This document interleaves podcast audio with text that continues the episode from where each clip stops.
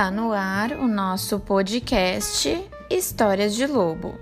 O episódio de hoje é com a professora Paula, que sou eu. O Lobo, a Cabra e os Sete Cabritinhos, escrito por Geoffrey de Pernart e traduzido por Gilda de Aquino. É a edição da Brink. Um dia, Igor saiu de casa cantarolando. Hoje vai ser um dia inesquecível, disse ele ao entrar em seu carro. E, com um sorriso nos lábios, foi para a cidade. Em primeiro lugar, ele foi ao armazém. Depois, foi à sapataria Bela Pata. Fez algumas compras na boutique da Viviane e terminou na perfumaria do Raimundo. Feitas as compras, Igor saiu da cidade Entrou na floresta e estacionou o carro atrás de algumas árvores para não ser visto. Pom pororom pom, cantarolou ele ao tirar cuidadosamente as roupas. Trolololó, um bom banho de farinha. Trolololó, colocamos este lindo vestido. Uma gota de perfume, estes sapatos alinhados, e aqui estou prontinho. Igor se pôs a caminho da casa da família Cabra. Logo depois, Dona Cabra saiu de casa, dizendo: Vou ao mercado, não abram a porta para ninguém e muito cuidado com o lobo. E partiu na sua motocicleta.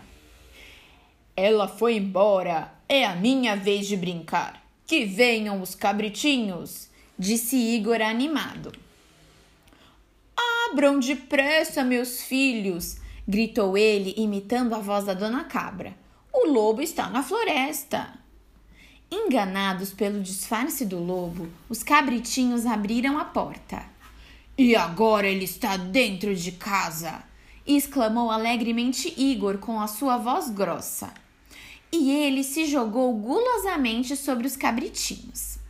Mas, na pressa, torceu o tornozelo, quebrou o salto do sapato e se espatifou com tudo contra a parede. Poft! Não acredito! Meus sapatos, meu vestido!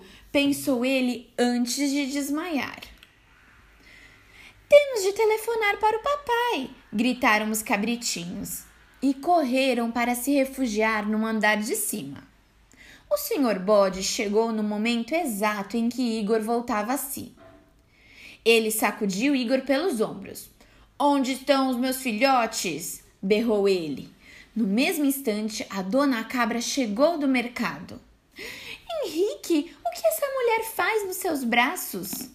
Surpreso, o senhor bode largou o lobo, que despencou no chão. Bum! Explique-se, Henrique, disse Dona Cabra irritada. É o lobo, é o lobo! Gritaram os cabritinhos descendo a escada. Fiquem quietos, meninos, estou falando com seu pai. Nisso, Igor aproveitou para fugir. A dona cabra percebeu o seu engano. Ela abraçou os filhotes com força.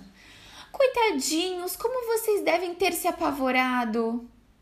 Quanto a Igor, nunca mais mencionou aquele dia inesquecível.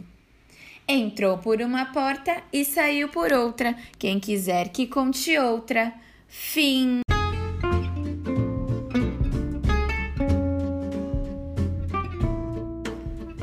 Até o próximo episódio.